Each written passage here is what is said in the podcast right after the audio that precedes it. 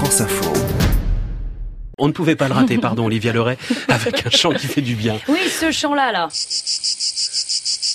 Vous l'avez peut-être entendu ce week-end. Ça y est, les cigales euh, se sont mises à chanter, ou plutôt à cymbaliser, puisque sachez-le, euh, la cigale ne chante pas, elle cymbalise. Le bruit qui vient de, de ses ailes et pas de sa bouche, c'est des petites membranes qui s'appellent euh, les cymbales, et donc ça ne sort pas de sa bouche. Voilà, désolé. Ça Anne fait du bien. C'est fini pour le billet science. En gros, voilà, les cigales sont en train d'arriver, et il y a quelqu'un en France qui s'est dit, tiens, si on répertoriait où elles arrivent en premier pour voir un peu ce que ça donne. Il s'appelle Denis, il est prof de maths, et il a donc fait une carte collaborative en ligne. Euh, donc je, je me balade en forêt, j'entends une cigale, je, je remplis un truc. Comment ça se Voilà, passe tout à fait. On va sur le site euh, cigale au pluriel.gogocarto.fr, ajouter un élément et euh, directement on peut ajouter la cigale. C'est juste pour le plaisir de savoir où on a entendu la première cigale. Alors depuis une semaine, il y a à peu près 1000 chants de cigales qui ont été signalés et pas seulement en Provence. Hein. Par exemple, grâce à ça, moi, parisienne d'adoption, je sais qu'à Étoile-sur-Rhône, dans la Drôme, quelqu'un a signalé une cigale samedi et ça suffit euh, à mon bonheur. Alors il y a aussi des choses un peu plus surprenantes. Quelqu'un qui a signalé une cigale à Paris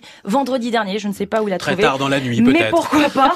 L'objectif, c'est donc de savoir où la cigale symbolise en premier, mais ça peut aussi servir si vous êtes en train de réserver vos vacances et que vous détestez les cigales, comme Isabelle Labéry. C'est bizarre, Comment elle le sait? Mais ça arrive. Au moins, vous savez où ne pas aller. Souvenez-vous, été 2018, à bosser dans le Var.